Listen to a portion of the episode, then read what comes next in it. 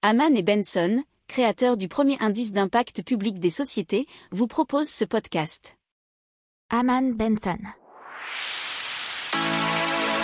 Le journal des stratèges. Boris Kalt.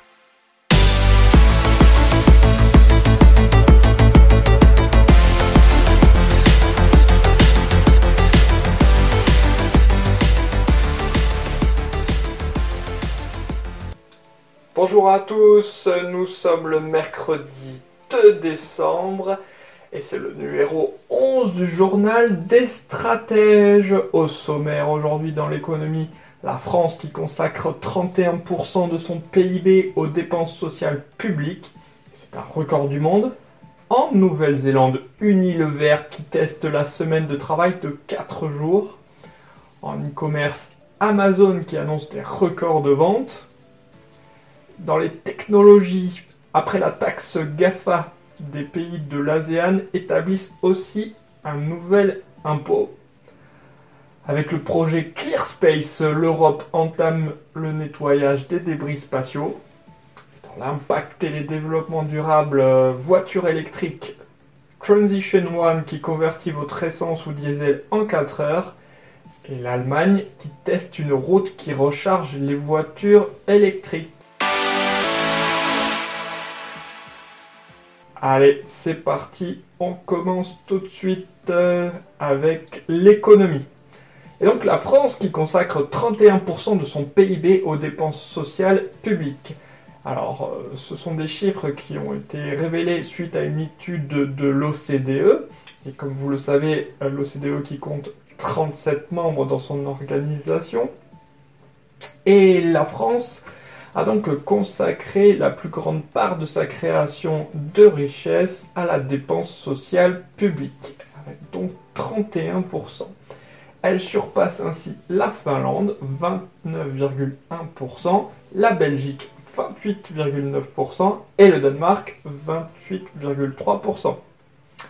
Et la France dépasse, et de loin, euh, ses voisins, qui sont l'Italie, l'Allemagne et l'Espagne, avec respectivement 28,2%, 25,9% et l'Espagne 24,7%. Alors il faut savoir qu'en moyenne dans l'OCDE, ces dépenses représentent environ 20% du PIB, 19,9% pour être précis. Alors dans le détail, par exemple, les retraites représentent en France 13,6% du PIB en 2019 et c'est 44% de l'ensemble des dépenses sociales publiques. Alors le poids des dépenses sociales a tendance à baisser depuis une dizaine d'années en France, euh, même si après avoir connu une énorme augmentation sur les 60 dernières années, puisque euh, ce poids représentait moins de 10% du PIB en 1960, 20% euh, en 1980 et 27,7% en 2000. Le pic a été atteint en 2015 puisqu'il représentait 31,8% du PIB. Voilà, on voyage à la vitesse de la lumière et on va en Nouvelle-Zélande où Unilever teste la semaine de travail de 4 jours. Alors, euh, ça a été annoncé récemment, ça va être un test qui va être effectué à partir de décembre et ce pour un an. Et 81 employés de Unilever sont éligibles pour cette expérimentation. Et à noter, pas de baisse de salaire pour les employés. Alors la semaine de 4 jours, si c'est une réussite, pourrait être introduite ailleurs dans le monde par l'entreprise. Et euh, selon Nick Banks, qui est directeur général de Unilever New Zealand, euh, l'ancienne façon de travailler est passée et n'est plus adaptée et a été révélée euh, à la suite de la crise du Covid-19. Alors l'entreprise espère que ses employés gagneront en productivité si elle leur permet une plus grande flexibilité il faut savoir que les résultats de cette expérimentation seront analysés par l'Université Technologie de Sydney. Allez, on passe au e-commerce et à Manon. qui annonce des records de vente. Alors, les records de vente pour les petites et moyennes entreprises, puisque les ventes mondiales ont augmenté de plus de 60% par rapport à l'an dernier, pour atteindre 4,8 milliards de dollars entre le Black Friday et le Cyber Monday. Alors, selon Amazon, plus de 71 000 PME dans le monde ont dépassé les 100 000 dollars de vente à ce jour pour la période de fête. Alors, Adobe, euh, que vous connaissez sans doute, euh, a fourni des chiffres un peu plus précis sur ce qui pourrait se passer et ce qui va sans doute se passer au fur et à mesure de l'année. Euh, puisqu'ils ont prédit que les ventes en ligne atteindraient cette année 189 milliards de dollars, soit l'équivalent de deux années de croissance du secteur, et cela réalisé en une seule année. Adobe toujours prévoit que le Black Friday atteindra 10 milliards de dollars pour les ventes en ligne cette année, contre un peu moins de 8 milliards l'année dernière. Donc environ une augmentation de 20%, voire un peu plus. Euh, Adobe qui prévoit que les consommateurs feront 42% de leurs achats de Noël à partir d'un smartphone, pour un total d'environ 28 milliards de dollars de dépenses en plus que l'an dernier. Allez, on passe aux technologies. Et après la taxe GAFA, des pays de l'ASEAN qui établissent aussi un impôt. L'ASEAN, Asie du Sud-Est. Hein. Alors la question de la taxation des entreprises de la tech préoccupe également dans cette zone géographique mondiale. Alors en Thaïlande notamment, les plateformes numériques étrangères qui ne sont pas installées par le biais d'une filière locale et dont le revenu dépasse annuellement 57 000 dollars sont soumises à une taxe de 7% sur la valeur ajoutée de leur vente. En Indonésie, euh, une taxe de 10% sur les ventes de produits et de services effectués sur Internet, comme le streaming et les applications mobiles. En Malaisie, c'est un impôt de 6% sur les services des fournisseurs étrangers qui ont un chiffre d'affaires annuel supérieur à 120 000 dollars. Et aux Philippines, c'est là un projet de loi qui a été proposé pour taxer les entreprises détenant les plus grands services, comme Facebook, Google, YouTube, Netflix et Spotify, afin de collecter des fonds pour lutter contre le Covid-19.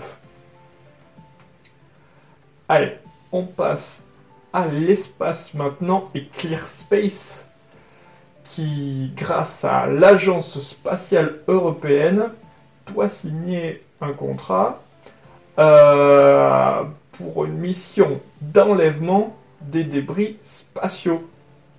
Et donc ClearSpace construira un satellite nettoyeur de 500 kg qui encerclera les débris grâce à ses quatre bras articulés afin de les désorbiter. Et ça fait soit 100 ans qu'il y a une activité spatiale, il y a plus de 40 000 objets de plus de 10 cm qui gravitent autour de la Terre.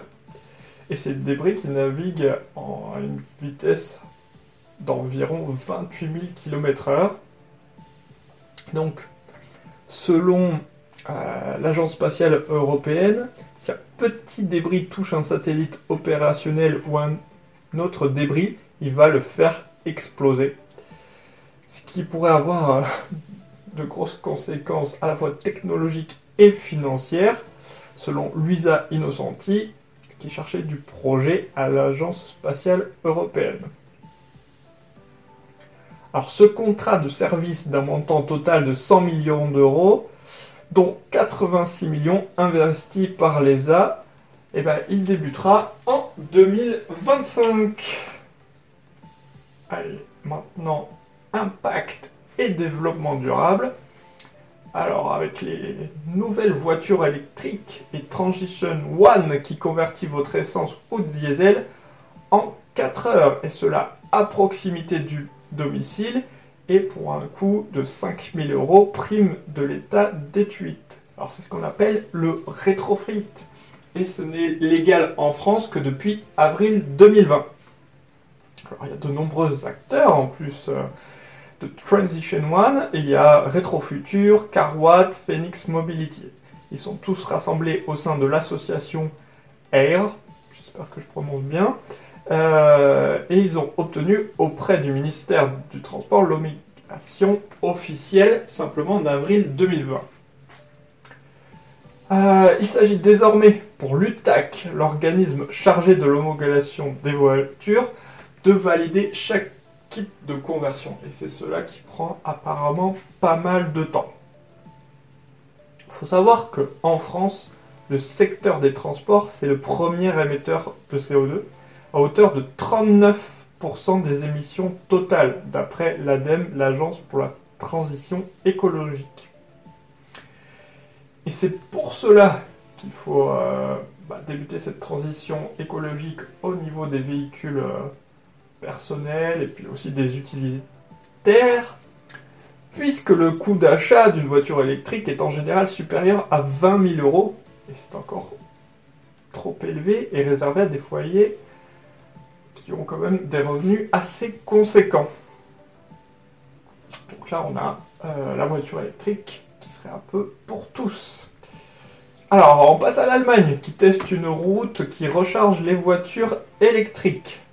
C'est la ville allemande de Karlsruhe qui, d'ici 2021, aura une route qui recharge les véhicules électriques grâce à l'induction dynamique.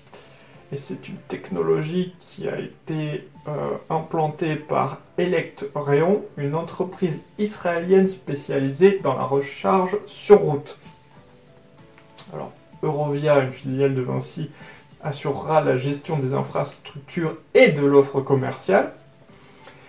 Et le fournisseur d'énergie Baden-Württemberg s'occupera donc d'électrifier la route.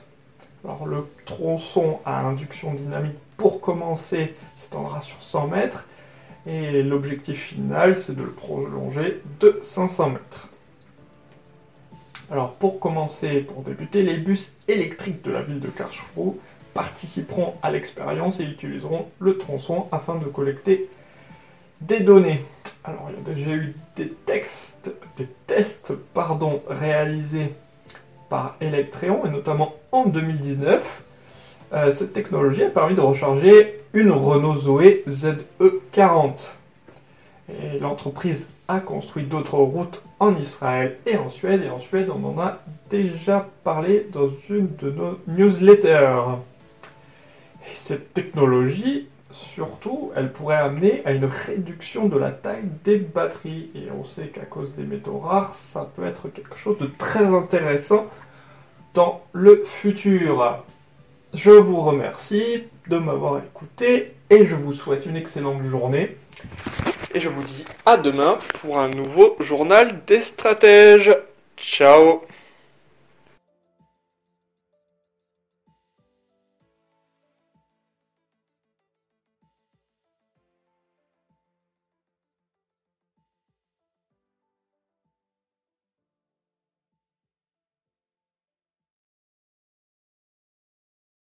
Pour approfondir ces sujets, abonnez-vous à la newsletter de Haman et Benson et écoutez nos autres podcasts que vous retrouverez dans les notes de l'émission ou sur notre site internet.